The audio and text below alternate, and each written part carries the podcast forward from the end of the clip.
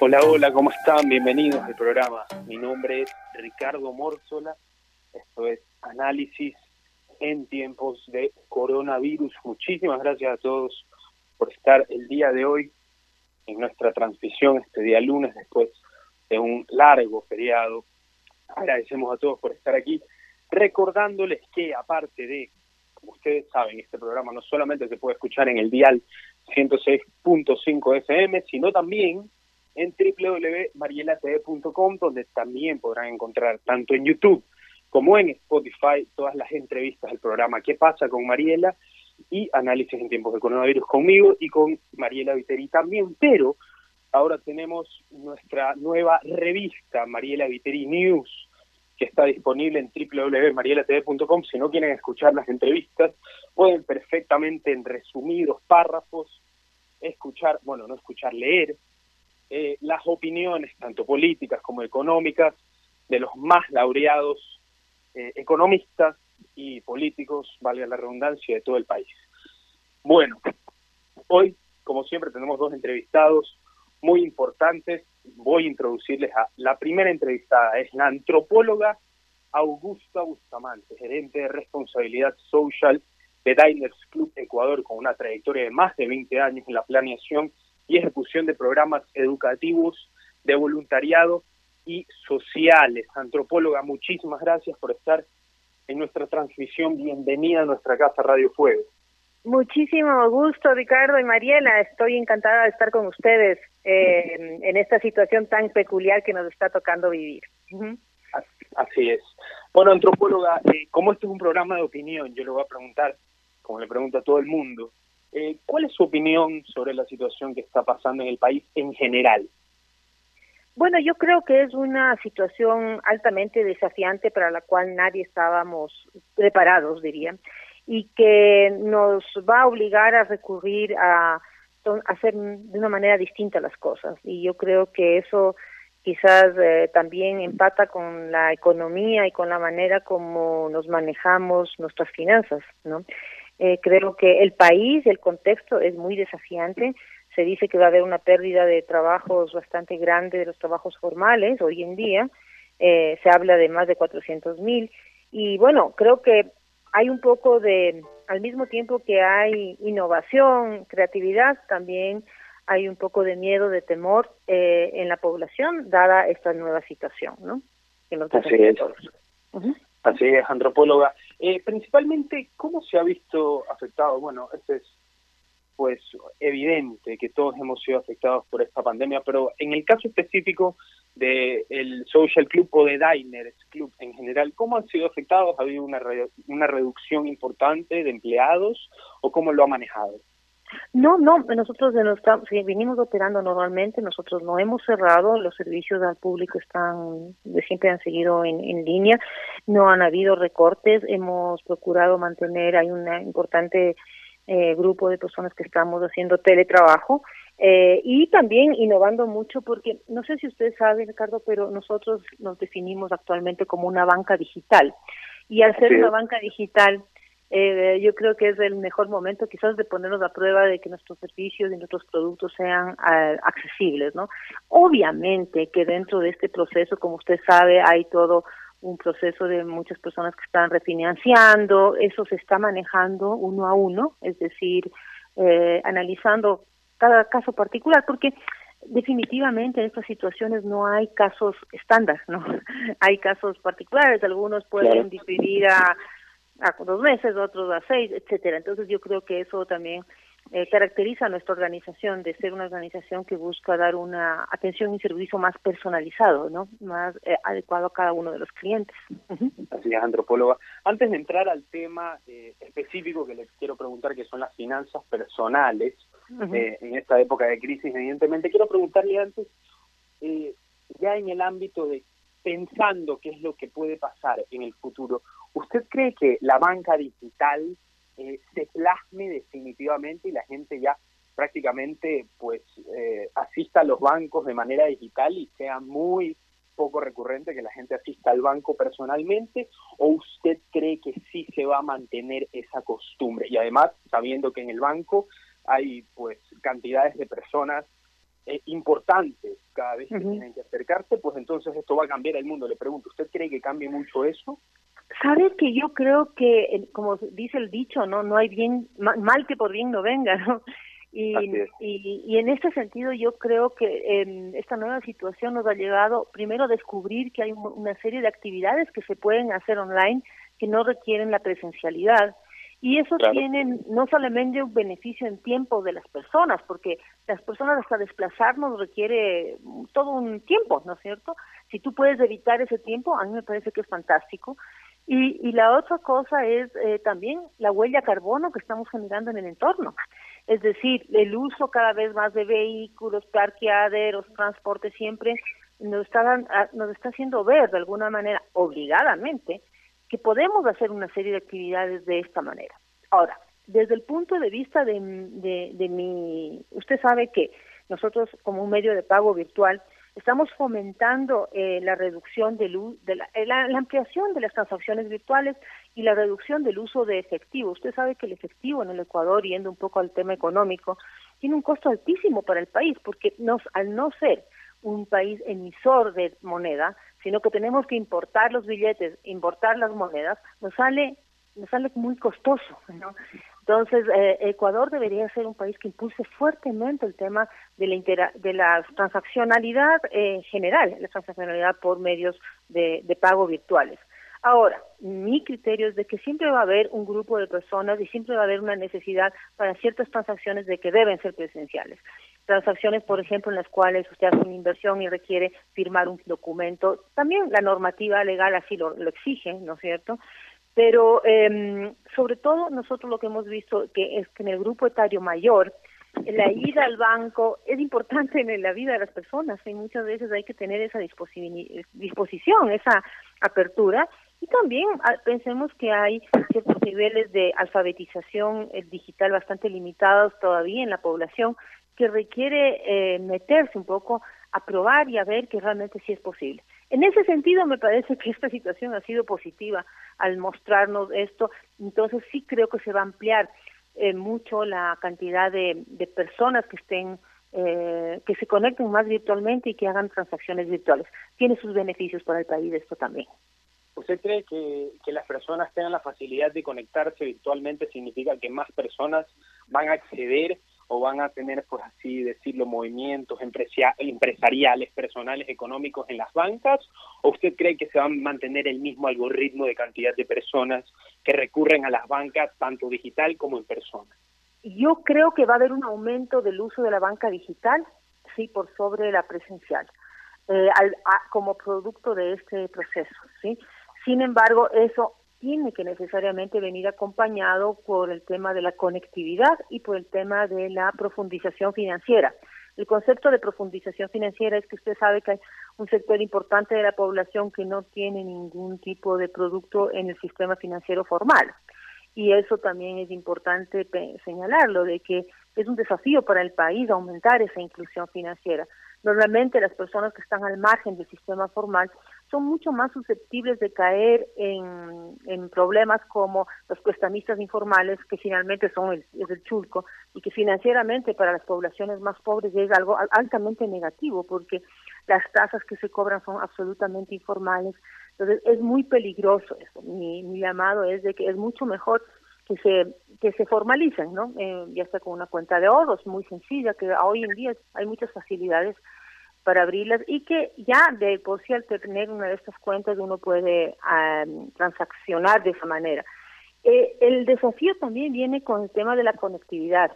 Eh, si bien nosotros somos un país que a nivel de celulares estamos entre los más altos de América Latina, lo lamentable de eso es que muchos los celulares no son inteligentes, son analógicos y muchas veces eso no permite hacer un, una transaccionalidad en línea. Sin embargo, me parece que cada vez más se va a ver en la necesidad de cerrar la brecha digital que se llama, es decir, que las poblaciones eh, también eh, que están en la base de la pirámide puedan acceder a este tipo de, de servicios, porque de verdad que mm, nos acerca mucho lo digital. O sea, es paradójico, esta situación nos aleja, pero también nos acerca en otros, en otros sentidos. y también permite que eh, eh, las personas de sectores súper alejados pudieran acceder. Esto va a depender mucho de las políticas próximas que tengan los gobiernos con respecto a la conectividad y yo creo que es algo clave en el proceso de modernización de nuestro país. Definitivamente, antropóloga, pero me llama la atención que usted me haya dicho que la mayoría de los celulares que tiene la población ecuatoriana son celulares que no son inteligentes. Pero al menos, ¿cuál es la conclusión que yo saco de eso? Que a la gente le gusta la simplicidad. No estoy diciendo que seamos vagos en general, no me malentiendan, pero los celulares analógicos, eh, los celulares no inteligentes son mucho más simples de manejar. Son celulares que, al menos cuando yo tuve uno, cuando era chiquito, lo cargué una vez en mi vida, como, como bajito. Entonces yo le pregunto, ante la complejidad de ciertas situaciones, y esto lo asocio con otra pregunta, ¿cómo debe manejar bueno, la gente que tiene la fortuna de tener eh, una cuenta bancaria, al menos con un dinerito ahorrado, ¿cuál es la mejor manera de ahora eh, distribuir la finanza personal? o por así decirlo, cuidarla o, o, prosperar en ese ámbito, porque el problema mayor, como sabemos, es de la economía. Hay gente que se queda sin empleo, hay gente que pues eh, su empleo depende de que haga algún tipo de acción, por ende no la puede hacer, entonces está en, paro, por así decirlo. ¿Cómo la gente debe manejar sus finanzas personales? Bueno, eh, yo contestando la primera parte, sí, no creo que sea solamente un tema de, de simple o complejo, también es un tema de costos, ¿no? O sea, un celular inteligente siempre va a ser mucho más costoso y para una población más pobre es más difícil acceder a él, ¿no? Entonces, y también los paquetes tienden a ser un poco más costosos, entonces creo que tiene que ver también con lo económico, pero me parece que las personas van a ver la importancia de que también lo que se ahorran, digamos, yo para ir a, a un pueblo tengo que pagar un pasaje, etcétera, etcétera, a la larga tener una conectividad que sea que me ofrezca mayores opciones, como la que no es analógica, me va a dar ahorros a la larga, ¿no es cierto? Porque finalmente no voy a tener que hacer varios de estos trámites eh, de manera presencial. Eso como una observación, pero eh, eso creo que ya va en el ámbito de la política de intercomunicación. Pero yendo a la pregunta que quizás sea la más central de este momento, que la gente está preocupada. Eh, yo quiero eh, decirles que las personas eh, debemos primero ubicarnos bien en un diagnóstico de cuál es nuestra situación de nuestra economía familiar, ¿no? Y yo creo que hay cuatro estadios, hay que para los cuales hay que considerar tres variables importantes. La primera si es que los ingresos que tengo cubren mis gastos, los gastos que tengo como familia. la segunda variable es si es que tengo ahorros o ahorro regularmente, si tengo el hábito de ahorros, y la tercera variable es cómo estoy con respecto al endeudamiento. Si yo tengo una, si mis gastos están cubiertos, si ahorro con cierta regularidad y si tengo o no tengo deudas prácticamente, estoy en unas finanzas totalmente sanas. Si por el contrario cubro mis gastos, tengo ahorros y tengo mis deudas al día, yo diría que tenemos unas finanzas promedio que estamos bien. Pero comenzamos a estar en una situación de riesgo cuando cubrimos los gastos, no tenemos ahorros y tenemos deudas atrasadas. Ahí ya comienza la cosa a poderse más compleja y hay que hacer planes específicos. Y las finanzas que están en un estado crítico son aquellas que no cubres tus, tus gastos, no tienes ahorros y tienes deudas atrasadas y no pagadas. ¿Por qué es crítico? Porque además las deudas atrasadas y no pagadas generan intereses por moda que afectan muy negativamente a cualquier economía. Y no tener ahorros también porque no nos permite, digamos, eh, eh, enfrentar cualquier situación de crisis. Y cuando digo cualquier situación de crisis, más allá del coronavirus, todos deberíamos tener, se dice que deberíamos tener, eh, es lo que analizan los, los economistas más versados sobre el tema, que deberíamos tener nosotros tres, ahorrado por lo menos tres veces nuestros ingresos mensuales eso debería ser el mínimo de ahorro que deberíamos tener como grupo familiar. Lamentablemente, en Ecuador hay dos hábitos que son bastante limitados y bajos en la población. Si bien los estudios han dicho que, y dicen las encuestas, que el 17% de la población dice o afirma planificar sus finanzas personales, yo me temo que de eso realmente los que lo hacen son, serán un 8%, porque muchas veces a veces la gente lo dice digamos para quedar bien, ¿ya? Em, eh, y, el, no planificar es algo bastante grave, porque hace que muchas veces entremos en una mm, vorágine no muy controlada de lo que son nuestros gastos y nuestras finanzas. Las únicas dos maneras de enfrentar una crisis es ya sea generar ahorros o ya sea generar más ingresos, ¿no es cierto? Pero la primera, la primera recomendación que yo me permito hacer a todos los radioescuchas es nosotros debemos planificar y tener un plan a corto y a mediano o largo plazo. Son dos planes que hay que armarlos. Ahora, las personas dicen, bueno, ¿por dónde empiezo? ¿Por dónde termino? La primera cosa, mi sugerencia es de que usted haga durante un mes en su familia, se propongan en una cajita de cartón, pongan todas las facturas y todos los gastos que hagan, anotando, aunque sea en un papel. Si usted da una propina, anótelo en un papelito y lo pone en la caja, aunque no tenga factura. Porque muchas veces el dinero de bolsillo es el dinero que más se nos va por el bolsillo, ¿no es cierto? Se nos hace agua. y es muy fácil que esto a veces se vaya agrandando y no tenemos la conciencia clara de cuánto estamos gastando. Entonces, propóngale a su familia primero hacer este proceso, ¿no? Todos durante un mes nos anotamos o ponemos en una cajita todo lo que vamos a tener, todo lo que hemos gastado, eh, inclusive los servicios básicos, todo. Eh, luego destina al menos en final va a necesitar, necesitar unas cuatro horas para hacer este proceso. Pero si está casado y tiene pareja, bueno, hágalo con su pareja y siéntense y dividan los rubros que están gastando uno por uno, eh, de acuerdo a alimentación, eh, servicios básicos, los mismos rubros que están en el SRI, porque es recomendable hacerlo así, porque después uno puede organizarse para tener, eh, acceder a los beneficios que tiene por los gastos deducibles, ¿no? Entonces, separe cada uno de estos y vea cuánto está gastando en cada uno de ellos. Eh, previamente, haga un trabajo de poner, sincerar sus ingresos. En la parte de los ingresos, considere sueldos, salarios, comisiones, eh, arriendos que reciba o si tiene, por ejemplo, un, un, juicio de alimentos y usted recibe alguna pensión o pensiones, lo que usted esté recibiendo como ingresos. En ese aspecto, tiene que procurar ser muy conservador, porque normalmente tendemos a ser más optimistas con respecto a nuestros ingresos de lo que realmente son.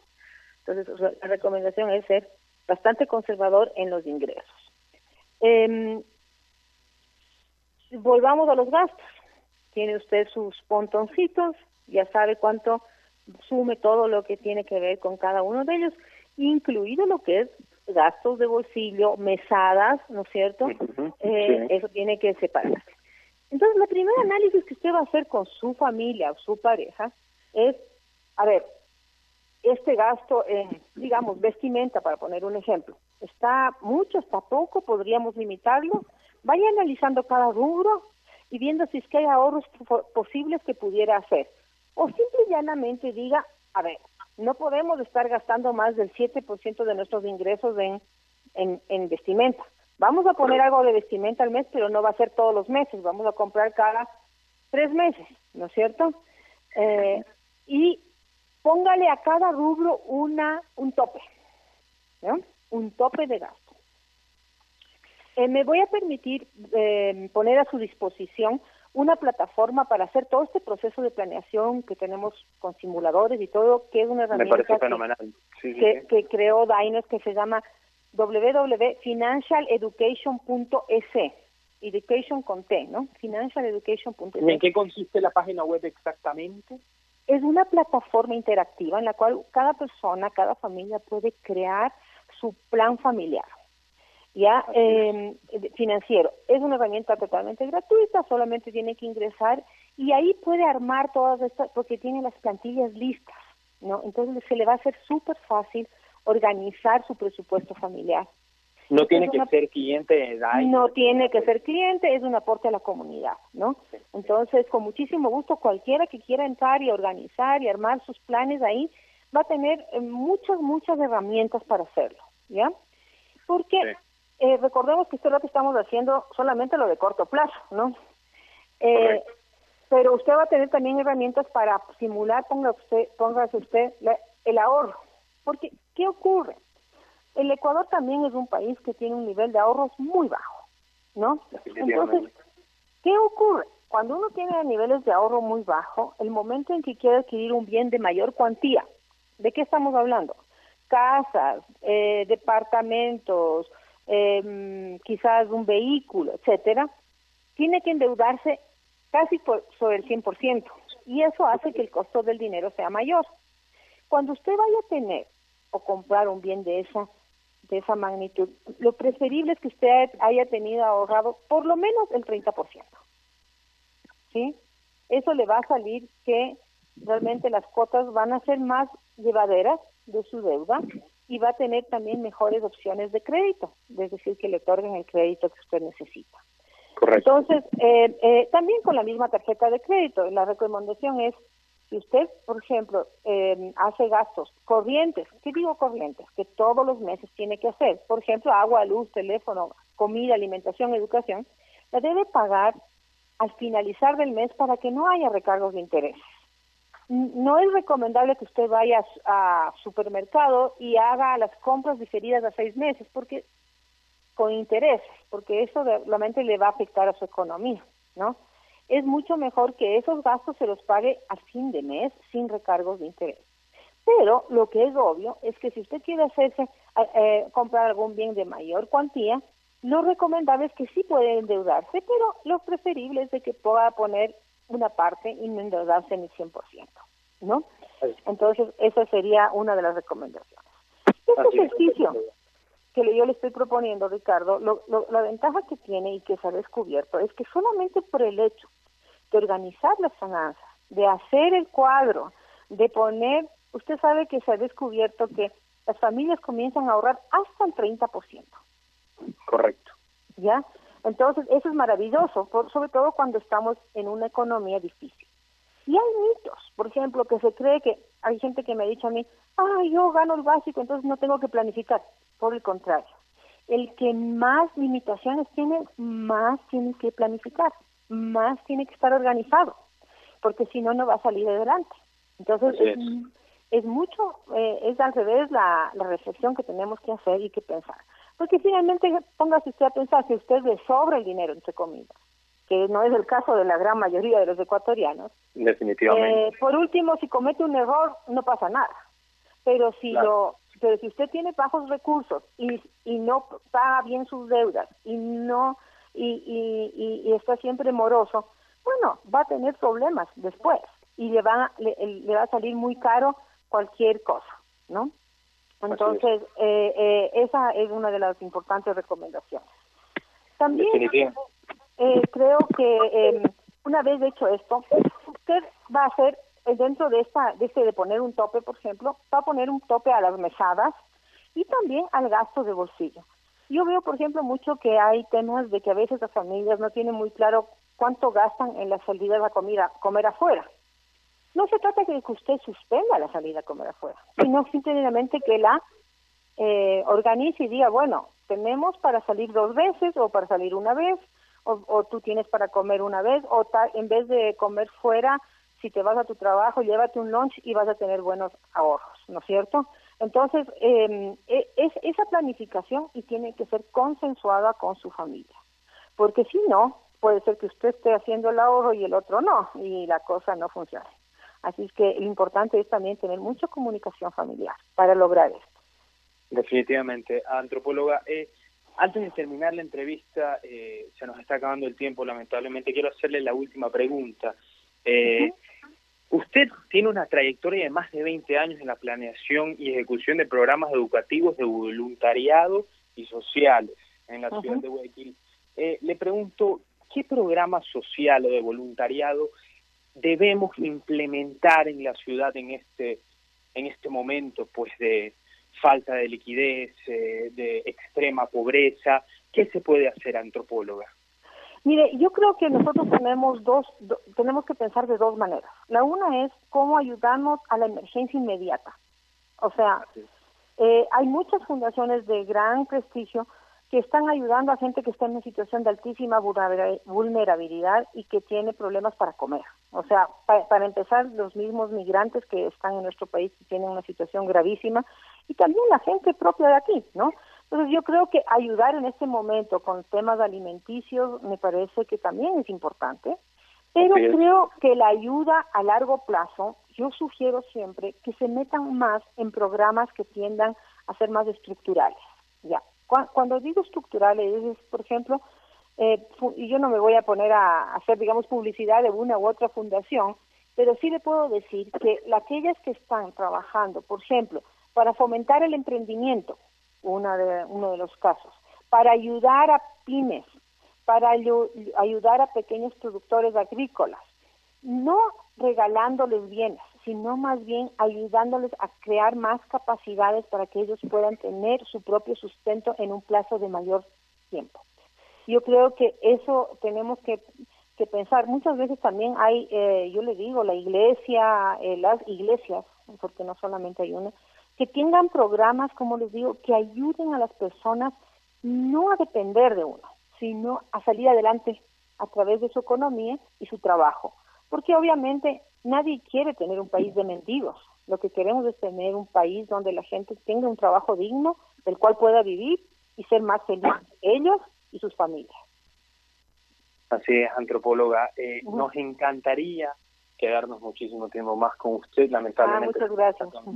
Sí, se nos está acabando el tiempo. Eh, esperemos que en próximas semanas, si es que a usted le apetece tener eh, otra charla, porque claramente muchísimo no solamente, usted es gerente de DAC, Diner Social Club, sino que usted también tiene 20 años de trayectoria, como ya dije, valga la redundancia, en programas educativos de voluntariado y sociales, y es antropóloga, o sea, con usted me puedo quedar toda la noche conversando, definitivamente. Muchísimas gracias. Encantadísima, la próxima podremos tratar algún tema que tenga también la audiencia interés sobre estos temas financieros y, creo que mm, un punto importante son también los emprendimientos, eh, cómo emprender, porque hoy en día creo que vamos a tener que comenzar a pensar en eso también. Perfecto, antropóloga. Entonces, ¿le parece si la próxima semana cuadramos otra entrevista con usted? Nos encantaría. Encantadísima. Muchísimas gracias, antropóloga. Le agradecemos a usted por estar aquí en el programa. Cuídese muchísimo. Igualmente, un abrazo a todos. Hasta luego. Adiós, adiós.